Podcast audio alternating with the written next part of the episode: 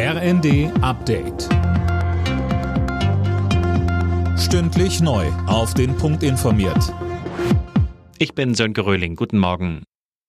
Bei Raketeneinschlägen in Polen sind zwei Menschen ums Leben gekommen. Polen wirft Russland vor, die Raketen abgefeuert zu haben. Moskau dementiert das und wirft Polen Provokation vor. General AD Roland Carter sagte bei Welt TV. Ich bin sehr dafür, zunächst einmal die Fachleute ranzulassen, zu schauen, was ist da wirklich passiert.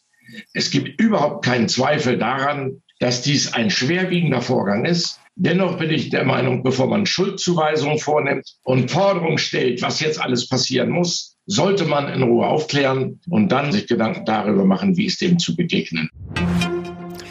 Auch auf dem G20-Gipfel auf Bali hat es ein Krisentreffen zu dem Vorfall in Polen gegeben. Daran nahmen auch US-Präsident Biden und Bundeskanzler Scholz teil.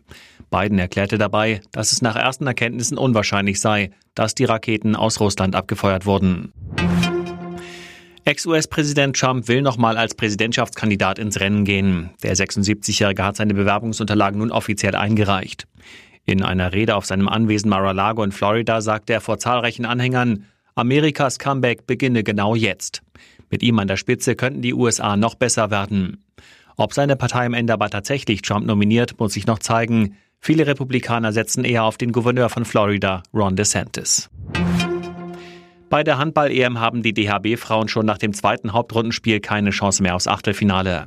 Gegen Olympiasieger Frankreich verlor das Team mit 21 zu 29. Selbst das Spiel um Platz 5 kann die deutsche Mannschaft nicht mehr aus eigener Kraft erreichen. Alle Nachrichten auf rnd.de